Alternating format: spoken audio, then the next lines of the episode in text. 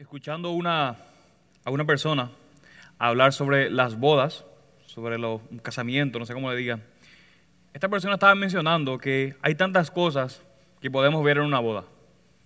A la novia, su vestido, muchas cosas que uno puede ver hermoso o que llama la atención en una boda.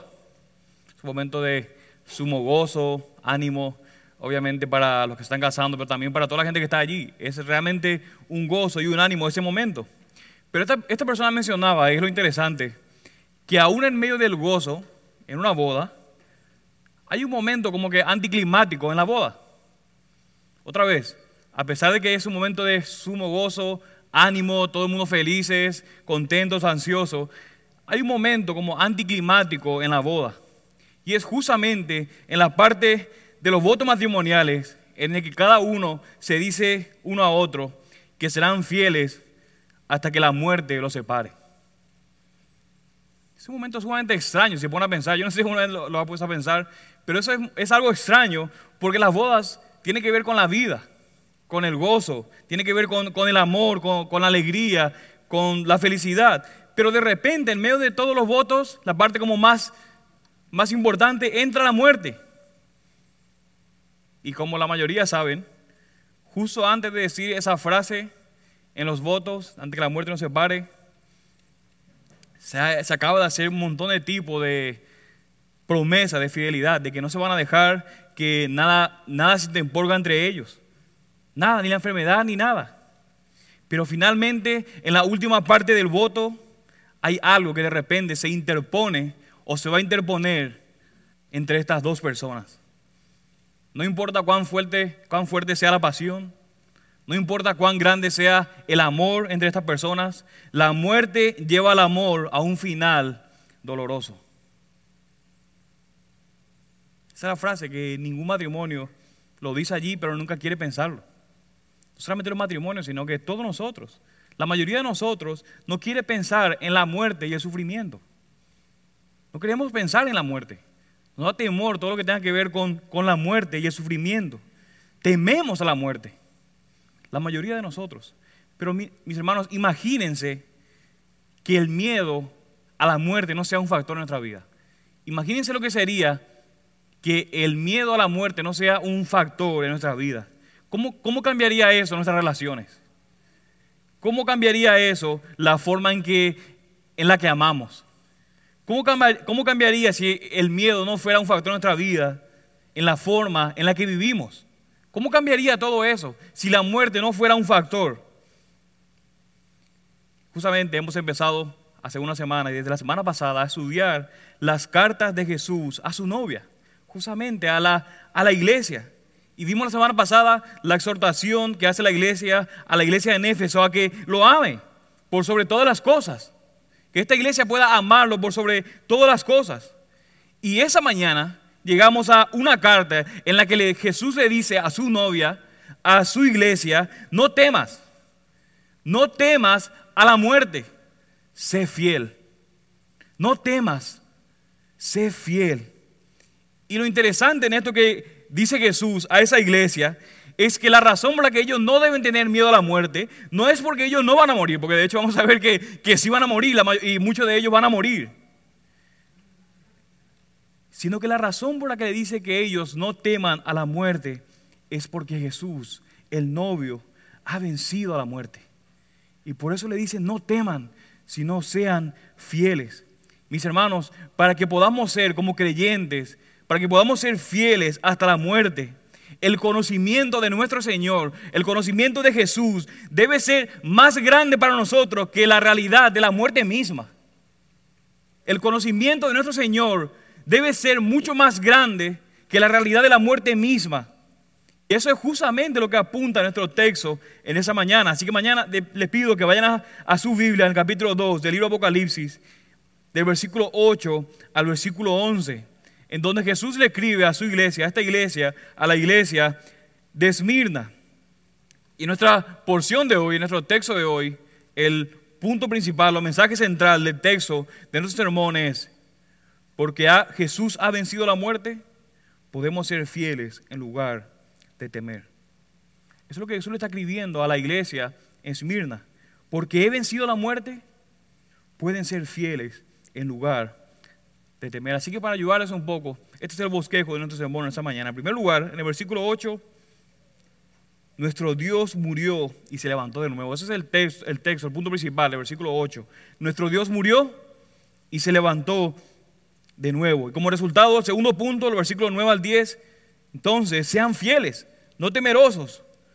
Porque este tercer punto, el versículo 11, la única muerte que debemos temer no puede hacernos nada en lo absoluto. Así que número uno, nuestro Dios murió y se levantó de nuevo. Número dos, como resultado a eso, sean fieles, no temerosos. Y número tres, porque la única muerte que debemos temer no puede hacernos nada en lo absoluto. Así que eso es lo que veremos en esta mañana. Así que leamos el texto juntos de Apocalipsis, capítulo 2, versículo del 8 al 11. Y escribe al ángel de la iglesia en Esmirna, el primero y el último, el que estuvo muerto y ha vuelto a la vida, dice esto. Este es el que habla yo conozco tu tribulación y tu pobreza, pero tú eres rico. Y la blasfemia de lo que se dicen ser judíos y no lo son, sino que son sinagoga de Satanás. No temas lo que estás por sufrir. He aquí, el diablo echará a alguno de vosotros en la cárcel para que seáis probados. Y tendréis tribulación por diez días. Sé fiel hasta la muerte, y yo te daré la corona de la vida. Versículo 11. El que tiene oído, oiga lo que el Espíritu dice a las iglesias. El vencedor no sufrirá daño de la muerte segunda. Vamos a orar. Padre Santo, te alabamos, Señor, porque tú eres el primero y el último, Señor, el alfa y la omega. Pero también eres, Señor, el que ha muerto, pero ha vuelto a la vida, Señor. Este es el Rey, el Señor soberano, que habla a esta iglesia y que nos habla a nosotros y que gobierna a nosotros y gobierna todo lo que hay, Señor. Así que te pedimos, oh Dios, que en esta mañana mediante tu palabra, te podamos exaltar y verte a ti, Señor, como glorioso Dios. Para que cuando nos enfrentemos a la realidad de la muerte física, oh Dios, el conocimiento de tu gloria, Señor, de lo hermoso y maravilloso que tú eres, socave, Señor, cualquier temor que pueda existir en nosotros. Así que ayúdanos, Señor, esta mañana y ayúdame a mí, oh Dios, para exaltarte por sobre todas las cosas en este texto y que pueda ser fiel, Señor, a tu palabra y a ti. Ayúdame, Señor. Es tu nombre que oramos todo eso. Amén y amén. Así que punto número uno. Nuestro Dios murió y se levantó de nuevo en el versículo 8. Ahora, para pensar un poco en esa iglesia, Jesús está enviando esa carta, como bien lo dice el título, a la iglesia en Esmirna. Esmirna es la ciudad moderna de Izmir en Turquía. Yo creo que Izmir literalmente parece que significa Esmirna, pero así se llama, no, es el nombre, Izmir, en Turquía, la ciudad moderna. Es como la tercera ciudad más grande que existe en Turquía. Pero anterior a, ese tiempo que está escribiendo Jesús, esta ciudad había atravesado por un montón de momentos difíciles. Básicamente esta ciudad había sido destruida, había sido muerta y se había reducido como a un montón de pequeñas aldeas nada más. Esto es lo que estaba pasando. Pero después, a pesar de que casi había desaparecido esa iglesia, los romanos entonces entraron a esta ciudad y volvieron y lo volvieron a fundar básicamente y la hicieron entonces resplandeciente, la ciudad de Esmirna. Entonces ahora era conocida esa iglesia por su belleza. Esta iglesia, no, perdón, esta, ciudad era conocida ahora por su belleza y por sobre todo también esta ciudad de Esmirna en el tiempo que está escribiendo era conocida por su fidelidad a Roma. Así que esta es la ciudad en donde el Señor escribe a esa iglesia. Esta iglesia se encontraba ahí. Ahora, la iglesia de Esmirna, algunos estudiosos dicen que probablemente se inició alrededor del año 52 después de Cristo. Y como lo vimos la semana pasada, probablemente se inició esta iglesia mientras el apóstol Pablo estaba llevando a cabo su ministerio en Éfeso. ¿Por qué creen eso? Bueno, Esmirna estaba sumamente cerca, está relativamente cerca a la ciudad de Éfeso. Así que se cree que probablemente el apóstol Pablo o algunos creyentes de esta, de esta iglesia en Éfeso fueron los que iniciaron esta iglesia en Esmirna. Así que esta es la iglesia que el apóstol Pablo, está, perdón, que el apóstol Juan está escribiendo aquí. Se encontraba en esta ciudad que era reconocida por su belleza, por su hermosura y por su fidelidad a Roma. Así que como en todas las cartas, la carta anterior y las cartas siguientes, Jesús se dirige entonces a esta iglesia usando imágenes extraídas en la, visión del capítulo 1. ¿Se recuerdan el capítulo 1? Hay una visión Jesús utilizando parte de una imagen que dio en el capítulo 1 para dirigirse ahora a esa iglesia. Y aquí en esa carta, a esa iglesia, se identifica a sí mismo el Señor Jesús como el primero y el último. Noten ahí, al principio del versículo 8. Y escribe al ángel de la iglesia en Esmirna. Noten allí, subrayenlo, el primero y el último. Ahora, ¿qué significa eso? Esto es sumamente obvio para todos. Jesús está atribuyéndose a sí mismo de la manera más específica posible, aunque para nosotros tal vez no, porque no estamos acostumbrados a, como ellos están acostumbrados a estudiar la palabra en el Antiguo Testamento. Cuando ellos leían eso, Jesús automáticamente se estaba atribuyendo a él de la manera más específica posible de su divinidad. Está diciendo, yo soy Dios. ¿Cómo yo puedo llegar a esta conclusión? Bueno, él está utilizando las imágenes o la idea que Isaías, el profeta, lo hace en su libro. Miren lo que dice capítulo 41, versículo 4 de Isaías. Yo el Señor soy el primero y con los postreros soy. Está hablando Dios aquí en el Antiguo Testamento, en la carta de Isaías. Y el contexto de este capítulo 41 en Isaías es como que Dios haciendo la declaración de que no solamente Él es el creador, de que no solamente Él hizo todas las cosas, sino que también Dios es quien gobierna a toda la historia. Es el contexto de Isaías en, este, en el capítulo 41. Dios no solamente es el primero y el último, no solamente es el creador de todo, sino que Él es el que gobierna toda la historia. Y luego, unos capítulos después, en el capítulo 44, versículo 6, Dios vuelve a decir otra vez, yo soy el primero y yo soy el último, y fuera de mí no hay Dios. Aquí está siendo más exclusivo todavía, está apuntando a la exclusividad de Dios. No hay otro Dios, no hay otro Dios, sino nuestro Dios. Y finalmente, unos capítulos después, el capítulo 48, versículo 12, vuelve a decir, óyeme, Jacob, Israel a quien llamé, yo soy, yo soy primero y también soy el último. Así que mis hermanos, cuando Jesús está diciendo aquí, yo soy primero y el último, no solamente está afirmando ser como uno de los dioses o como un dios, sino que le está reclamando la divinidad total aquí.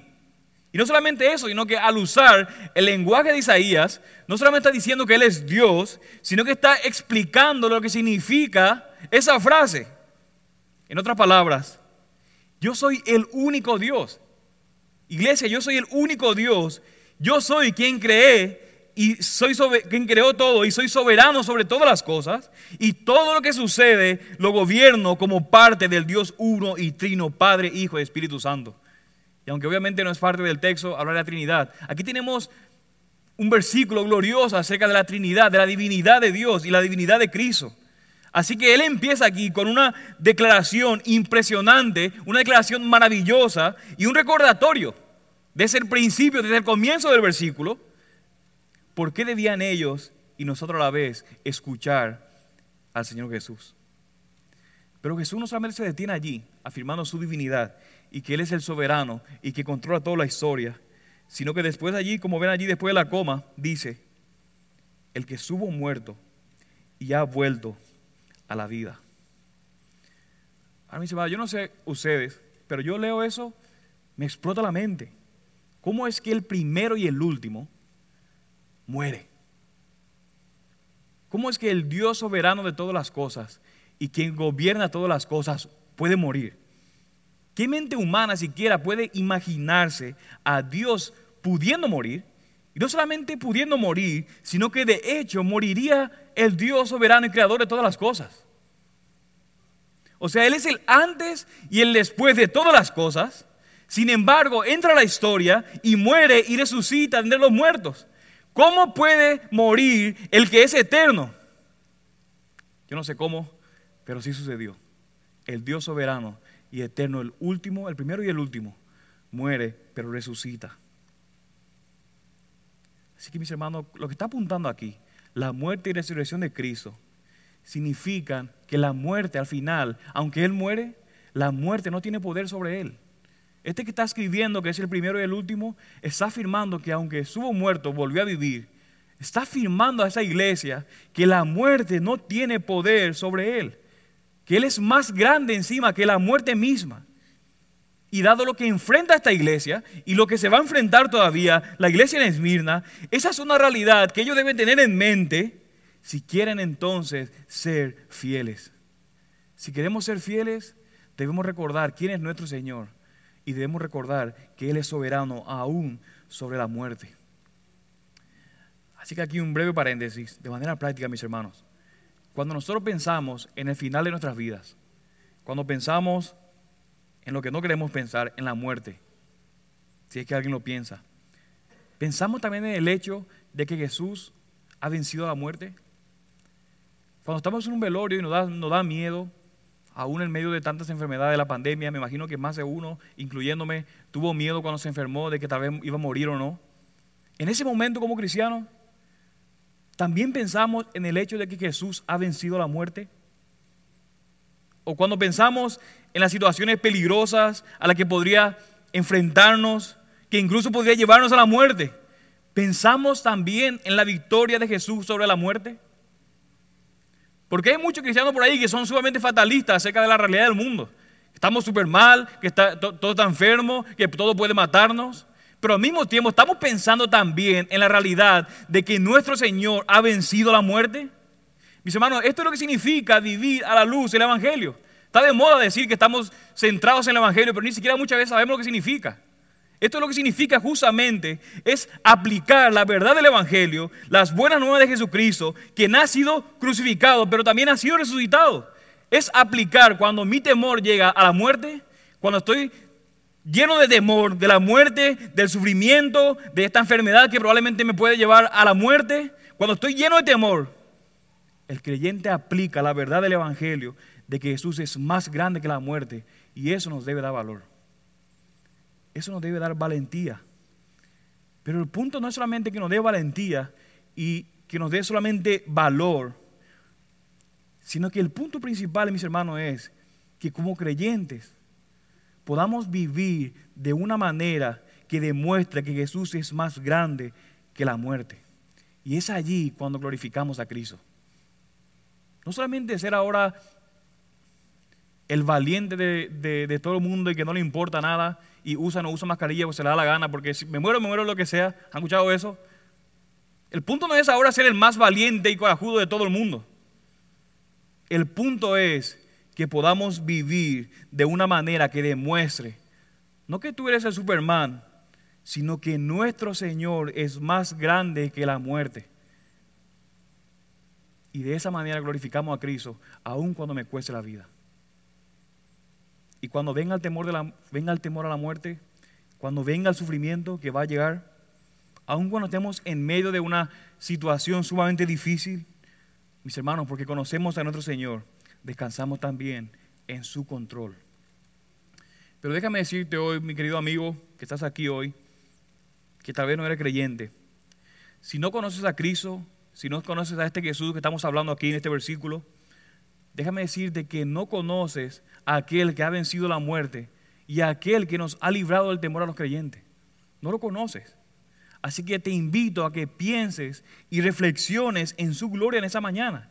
Piensa nada más, cuando estamos escuchando y exponiendo el texto, piensa nada más en la forma en la que este Señor, en la que este Jesús murió para proteger a otros, pero también para librar a aquellos que confiarían en Él del poder del pecado y de la muerte.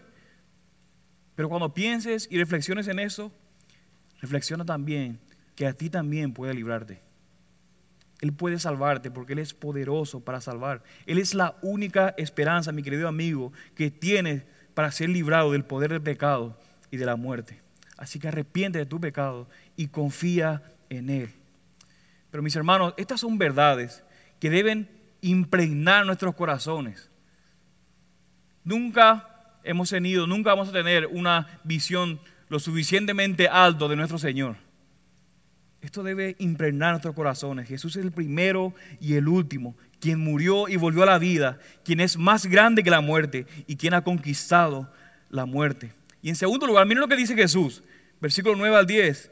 Porque yo soy ese, el que resucitó entre los muertos, le dice a la iglesia, sé fiel. Dice, no teman, sean fieles. Noten el versículo 9. Yo conozco tu tribulación y tu pobreza. Y entre paréntesis allí, pero tú eres rico. y la blasfemia de los que dicen ser judíos y no lo son, sino que son sinagoga de Satanás. No temas, note, no temas lo que estás por sufrir. He aquí el diablo echará a alguno de vosotros en la cárcel para que seáis probados y tendréis tribulación por diez días. Sé fiel hasta la muerte y yo te daré la corona de la vida. Es notable, mis hermanos, que inmediatamente después de presentarse quién es Él, inmediatamente Jesús se identifica con el sufrimiento que está experimentando esa iglesia de Esmirna. Sufrimiento desde afuera, sufrimiento desde adentro, de todas partes. Hay una iglesia sumamente afligida. ¿Y qué le dice Jesús? Yo sé, noten, yo conozco tu tribulación. Le dice, yo conozco tu sufrimiento. Yo conozco tu pobreza. Como buen puertorriqueño dicen aquí, ¿por qué rayo Jesús le dice eso? ¿Cómo que tú eres pobre? ¿De qué está hablando el Señor Jesús aquí en ese momento? Ahora el contexto de esta situación, de esta ciudad, nos va a ayudar a entender por qué Jesús está diciendo todas estas cosas. Cuando pensamos en el mundo romano en ese tiempo, para que una persona pueda vivir bien en la sociedad o tener una buena vida en el imperio romano, no bastaba nada más con ser ciudadano romano. Eso era algo importante, pero eso, no era lo único. Sino que para que uno pueda trabajar y para que uno pueda mantenerse a sí mismo y para que uno pueda mantenerse a su familia, tenía que ser ciudadano romano, no necesariamente, sino que el punto principal era que tenías que participar del culto o la adoración imperial. Ese era el más importante. Podrías no ser ciudadano romano, pero todos, sin excepción, debían participar en el culto o en la adoración imperial. A menos una vez al año tenías que ir al templo imperial y hacer un sacrificio al César y declarar que César es el Señor. César es el Quirios. César es Dios. Todos sin excepción, no había nadie. Pero aún en medio de sin la excepción, solamente había un grupo de personas que tenían una excepción para hacer esta regla. Y eso eran justamente los judíos. Por varias razones, a ellos les había dado una excepción al requisito de participar en el culto o la adoración imperial. Solamente los judíos, nadie más tenía la excepción. Solamente los judíos. De manera que al principio, cuando vinieron los cristianos, las autoridades romanas, ellos trataban a los cristianos como una secta dentro del judaísmo. Decían, bueno, los, judíos no lo quieren tanto, así que probablemente sea una secta, porque surgían un montón de sectas de los judíos. Así que bueno, el cristianismo es una secta más de ellos. Así también, de esa manera, los cristianos estaban viviendo bajo esa excepción a la regla, porque pensaban que eran judíos, aunque eran una secta de judíos, eran judíos. Pero parece que en los años 90, después de Cristo, un poquito antes que se escribe esta carta, aquí en Esmirna y parece que en varias ciudades del Imperio Romano, los judíos locales específicamente de Esmirna, ellos iban a las autoridades y les decían, esos cristianos no son judíos. Blasfemaban y calumniaban a los cristianos. Nosotros somos los judíos de verdad, ellos no. Así que ahora puede imaginar ahora la angustia y la dificultad que había causado, dado que cuando leemos la Biblia en Hechos, muchos de los primeros creyentes eran judíos. Y ellos seguían pensando en sí mismos de esa manera, como judíos. De hecho, ellos veían, se veían a ellos como los verdaderos judíos o los que vivían de acuerdo a lo que apuntaba realmente el judaísmo. De manera que esta excepción del culto imperial obligatorio comenzó a eliminarse de las comunidades cristianas locales. ¿Y qué pasó? Eso llevó a, una, a que los cristianos tengan que tomar una seria decisión. Negar su fe de que Jesús es el Quirio, de que Jesús solamente es el Señor, o sufrir las consecuencias. No te quedaba de otro. Y si se mantenían fieles a su fe, con muchos creyentes, si muchos como quiera decían, Cristo es el Señor, esto significaba que, que ellos no iban a poder mantener a sus familias, por lo tanto iban a vivir en suma pobreza, iban a tener un sinfín de multas y en últimas instancias iban a tener cargos de deslealtad a la propia, a la propia Roma, con la consecuencia o el castigo de muerte. Así que esta es la situación en la que se encontraba la iglesia de Esmirna. Los judíos calumniándolos, los romanos persiguiéndolos, multándolos, no tenían manera de comprar. La única manera que tú puedas comprar es que tú puedas ser considerado un ciudadano. Ellos no lo podían hacer. Así que estaban en suma pobreza y muchos de ellos muriendo y estando en la cárcel. Pero Jesús le dice, mis hermanos, escuchen eso. Conozco tu tribulación y tu pobreza. Subrayen eso. Porque mis hermanos, esta palabra de Jesús deben llenarnos de gozo a los creyentes, de esperanza, así como debió llenarle a ellos de gozo y esperanza. Mis hermanos, el verdadero Señor de señores, el verdadero Rey de reyes, aquel ante quien el César doblará su rodilla, los conoce y conoce su necesidad.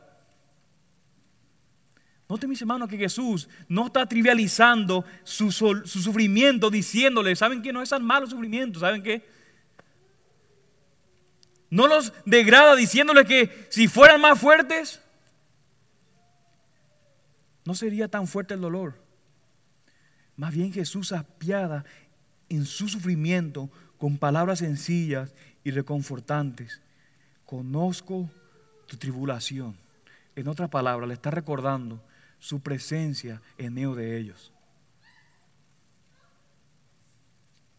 La segunda cosa que hace notable en estos, en estos versículos aparte de decirle, yo estoy con ustedes, yo lo conozco, también lo que hace es darle un poco de perspectiva a ellos. Básicamente le dice a los cristianos allí en Esmirna, ¿saben qué? Las cosas son difíciles, se ve difícil, están en pobreza extrema, algunos muriendo, pero ¿saben qué? Las cosas no son como parecen. Ustedes son pobres en este mundo, pero de hecho son ricos, no tienen allí. Yo conozco tu tribulación y tu pobreza. Y entre paréntesis que dice, pero tú eres rico. ¿Cómo, ¿Cómo que son ricos? Mis hermanos, los ricos para con Dios no son como los ricos de ese mundo. No necesariamente tienes que tener mucho dinero para ser rico delante de Dios. Y vamos a ver más adelante a unas iglesias que sí son ricas en dinero, pero esa no, esa, esa no era Esmirna en lo absoluto. Esta era una iglesia sumamente pobre. Sin embargo, el Señor le dice, son ricos para con Dios. ¿Por qué Jesús le dice eso? ¿Cuál es la razón de Jesús para decirle que ellos son ricos para con Dios? Porque déjeme decirle que si ellos eran creyentes y lo eran, y si nosotros somos creyentes, se nos ha dado los tesoros de la fe en Jesucristo. ¿Usted cree realmente eso? ¿Que su fe en Jesucristo es un tesoro? A estos de Mirna se le ha dado el perdón de sus pecados. Y como vimos en el Sermón del Monte, hay una herencia en el cielo que va más allá de cómo se maneja la monedita que están ahora por ahí por toda Bitcoin, del mercado de valores. Va más allá de lo que ellos estaban haciendo. Ellos eran ricos y su riqueza estaba segura por lo que habían recibido en Cristo. Es más, noten aquí, Jesús le dice, ustedes son de hecho los verdaderos judíos. Ustedes son de hecho el verdadero Israel a través de la fe en Jesucristo. Ustedes son el pueblo de Dios. Y le dice, estos otros supuestos judíos, ¿qué dice Jesús? Son una sinagoga de Satanás. ¿Qué significa Satanás? De hecho significa acusador. Y ellos justamente estaban mostrando quién es su padre, haciendo exactamente lo que siempre hace su padre diabólico. Calumniar y acusar al pueblo de Dios. Así que mis hermanos, los cristianos somos ricos, no por lo que tenemos, sino que somos ricos porque lo que tenemos salvará nuestra vida por la eternidad. Porque escuche eso, mis hermanos. Cuando Jesús venga en ese caballo blanco, como dice Apocalipsis, la ropa pasada de moda, los autos viejos, las casas con electrodomésticos viejos que no han sido actualizados, dejarán de ser indicios de que no somos ricos, sino que lo único que va a importar en ese momento es si tú tienes el Evangelio o no lo tienes. Y si tenemos el Evangelio, somos ricos en verdad. Esa es nuestra riqueza si hemos confiado en Cristo. Así que la pregunta es, ¿qué, ¿qué, define tu riqueza en tu vida? ¿Cómo definimos que somos ricos? ¿Realmente lo que tenemos en Cristo es lo más preciado que tenemos? ¿O como que es algo adicional cultural que tenemos nada más porque me enseñaron a ser mis padres? ¿Realmente Cristo, lo que Él ha hecho en nuestra vida, es lo más preciado que tenemos? Y como vimos la semana pasada, eso se va a mostrar en la manera en que nos comportamos y vivimos y servimos en la iglesia. ¿Realmente Cristo es lo más rico que tenemos?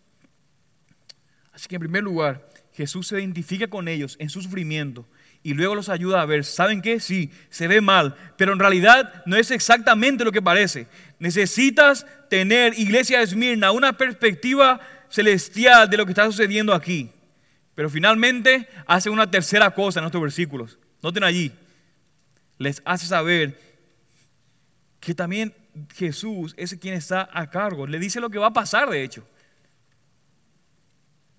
Ahora lo que le dice, mis hermanos, nosotros lo podemos leer, pero esto no es nada fácil. Recuerden el contexto en el que están. Sumamente pobres, muriendo, persecuciones de los judíos de todas partes. ¿Y qué le dice Jesús? Para de sufrir. No. Le dice que las cosas van a empeorar. En otras palabras, Jesús le está diciendo, conozco tu pobreza. Le está diciendo, conozco tus aflicciones. Conozco tus tribulaciones conozco tu sufrimiento y les digo que las cosas están a punto de empeorar. Porque el acusador Satanás va a encarcelar a uno de ustedes para que sean probados y perseguirlos durante 10 días. Ahora, este versículo hay mucho aquí, pero hay una, una cosa que tenemos que entender. En primer lugar, mis hermanos, en el mundo romano la prisión no es como hoy. No era lugar donde te enviaban para castigarte como es aquí, donde tú tenías que, eran como un medio de castigo, sino que la cárcel era el lugar donde te mantenías mientras que, mientras esperabas el juicio y luego la pena capital.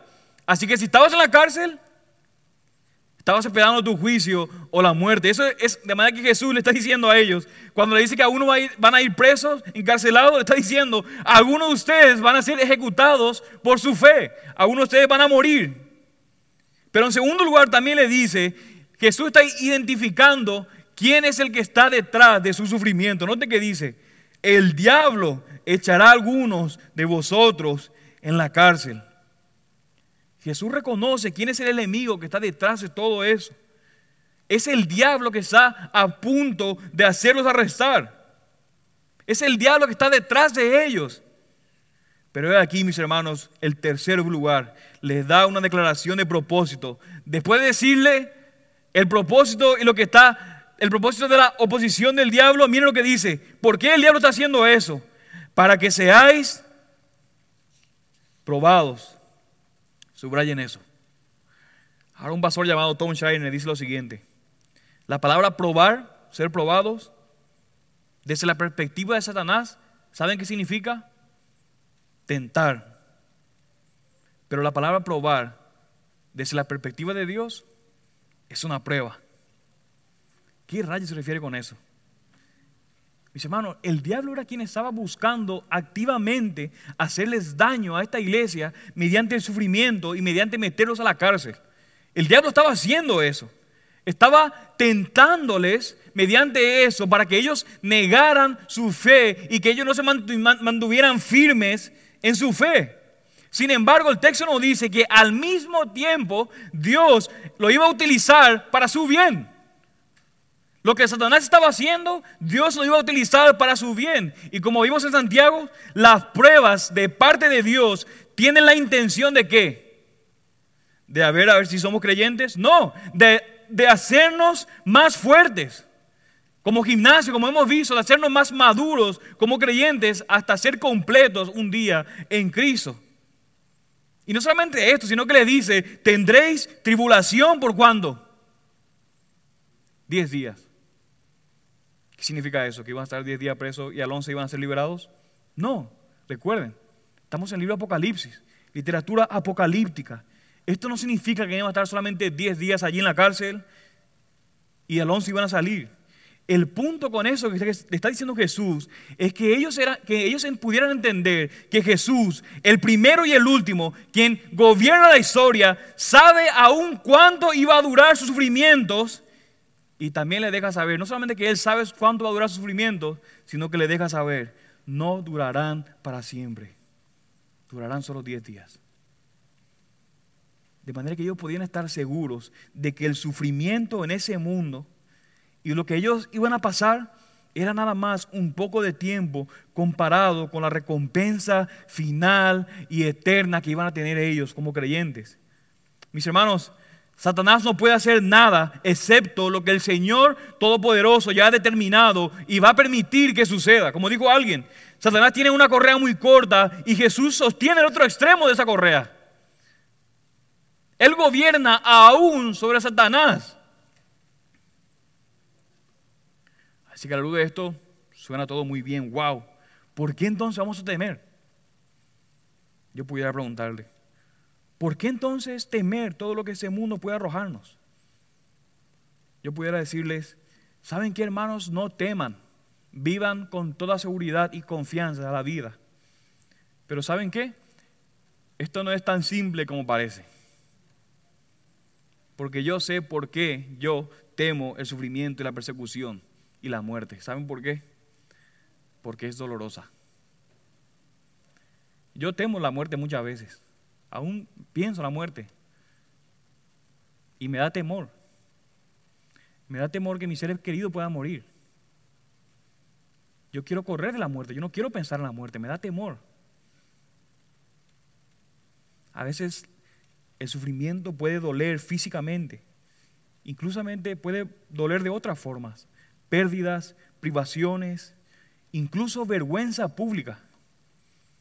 Pero mis hermanos, el mismo que nos dice que no temamos es el mismo,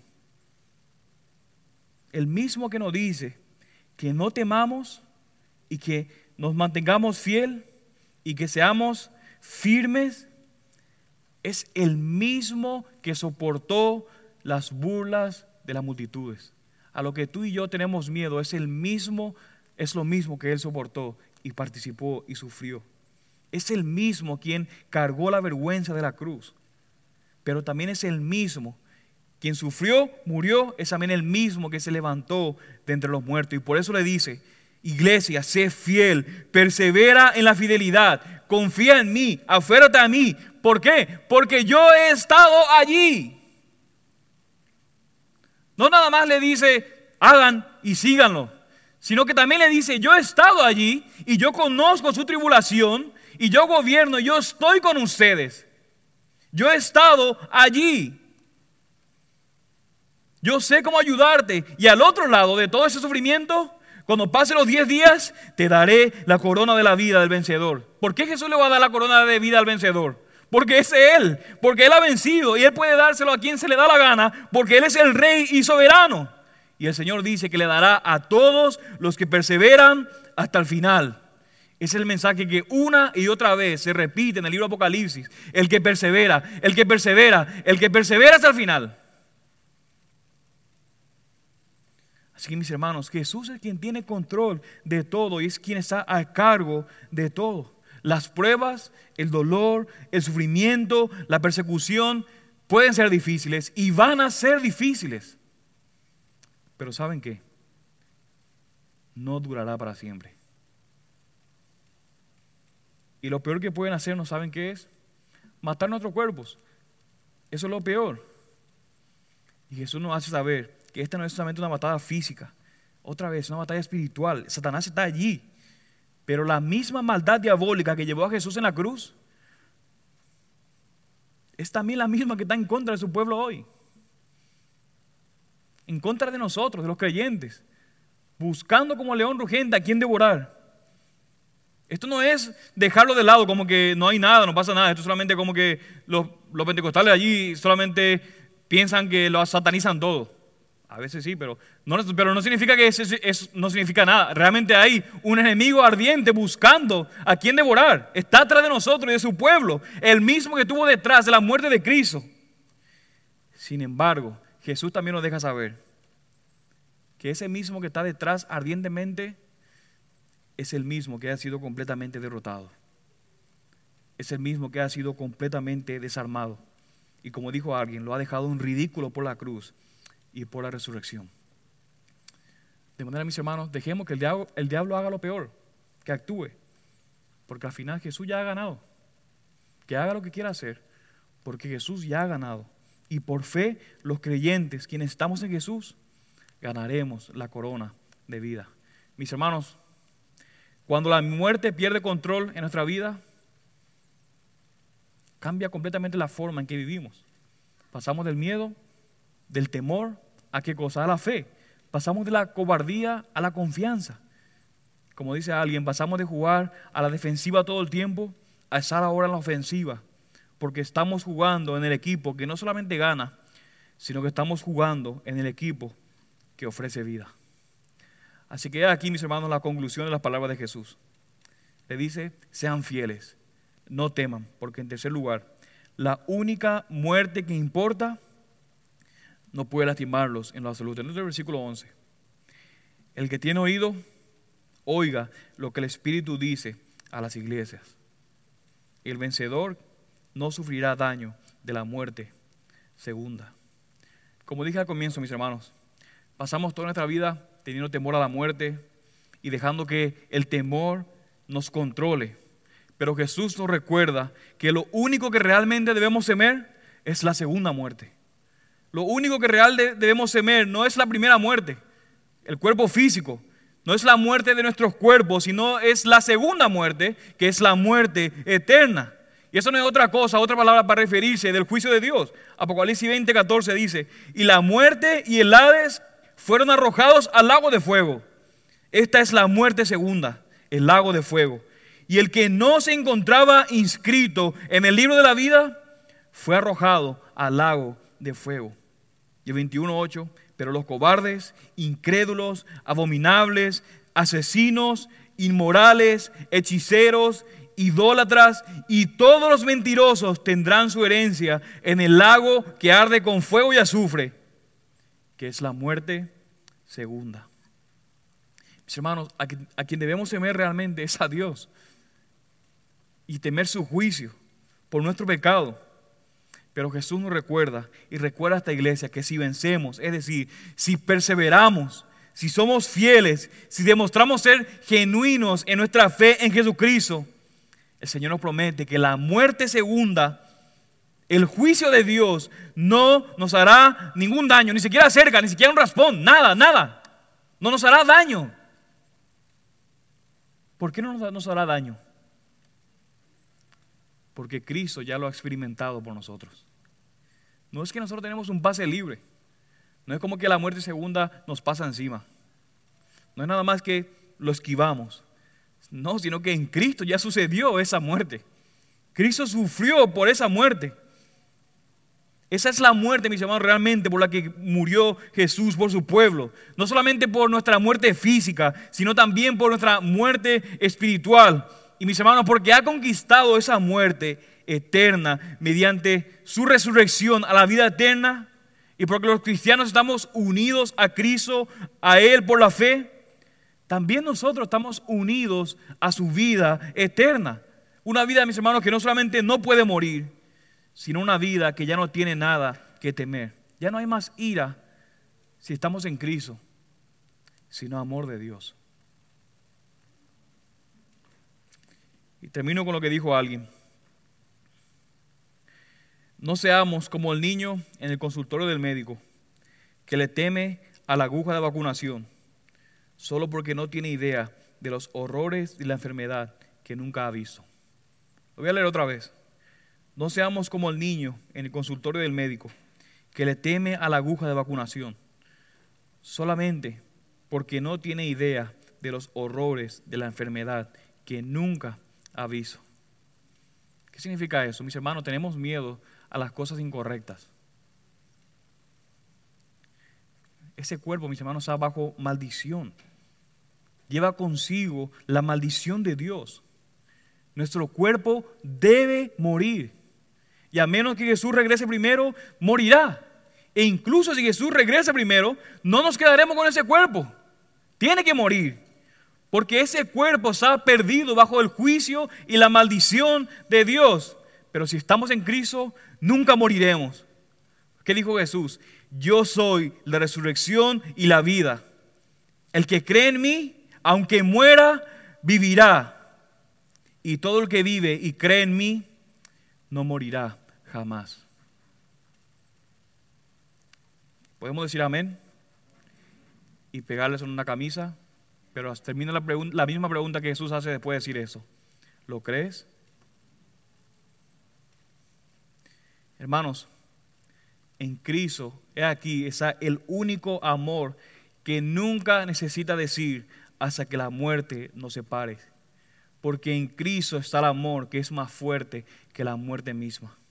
¿Creemos eso realmente? Entonces no tengamos miedo. Seamos fieles porque estamos guardados en el amor de Dios que no puede morir. Y mientras perseveramos, cantamos como iglesia y anhelamos y oramos y decimos, ven Señor, pero también decimos, ven pronto. Vamos a orar. Padre Santo, oh Dios, te clamamos a ti, oh Dios, ven Señor y ven pronto. Tú eres el único que puede deshacer, oh Dios, lo que hemos ocasionado a causa de nuestra desobediencia a ti, oh Dios, a causa de querer ser dependientes de nosotros mismos y no de ti, oh Dios. Hemos nosotros que hemos causado todo eso. Pero eres, tú el único Dios que puede deshacer la obra de la muerte y del pecado, Señor. Pero no solamente es el único que lo puede hacer, sino que ya tú lo has hecho, oh Dios, mediante tu vida, tu muerte y tu resurrección. La muerte, Señor, nunca más diremos, hasta que la muerte nos separe. Porque la muerte física nada más va a ser la entrada a la vida, oh Dios. Pero ayúdanos realmente a que podamos creer en eso. Ayúdanos, Dios, a que tengamos una visión excelsa, maravillosa de quién tú eres, oh Dios. Que podamos recordarnos vez tras vez quién tú eres, Señor, y quién tú has hecho. Y que cuando venga el temor, porque va a venir, oh Dios, cuando venga el sufrimiento, cuando venga, Señor, hasta la muerte en los más seres queridos y que nos cause sumamente dolor, porque nos va a causar, oh Dios, tú dices, yo conozco, yo estoy con ustedes no teman, porque yo también he estado ahí, pero yo he vencido. Y porque ustedes están unidos a mí, ustedes vencerán. Señor, ayúdanos, por favor, a aplicar esa verdad todos los días en nuestra vida, Señor. Que podamos vivir centrados en el Evangelio. Mientras tanto cantamos, Señor. Ven, Señor. Y lo hacemos también, oh Dios, más adelante. Justamente con la mejor predicación visible que podamos tener mediante tu cena, que recuerda justamente tu obra en la cruz. Recuerda, Señor, que hemos pecado en contra de ti y que nuestro pecado te ha causado la muerte, Señor. Pero, Señor, cuando ingerimos el pan y tomamos el vino, Señor, también recordamos que estamos unidos a ti. Porque estamos unidos a ti, somos más que vencedores en ti. Así que gracias, oh Dios. Gracias, Señor, por todas porque podemos ver el Evangelio por todas partes, Señor. Pero ayúdanos a vivir de acuerdo a ese Evangelio. Es en tu nombre que oramos y cantamos. Ven, Señor, y ven pronto. Amén amén.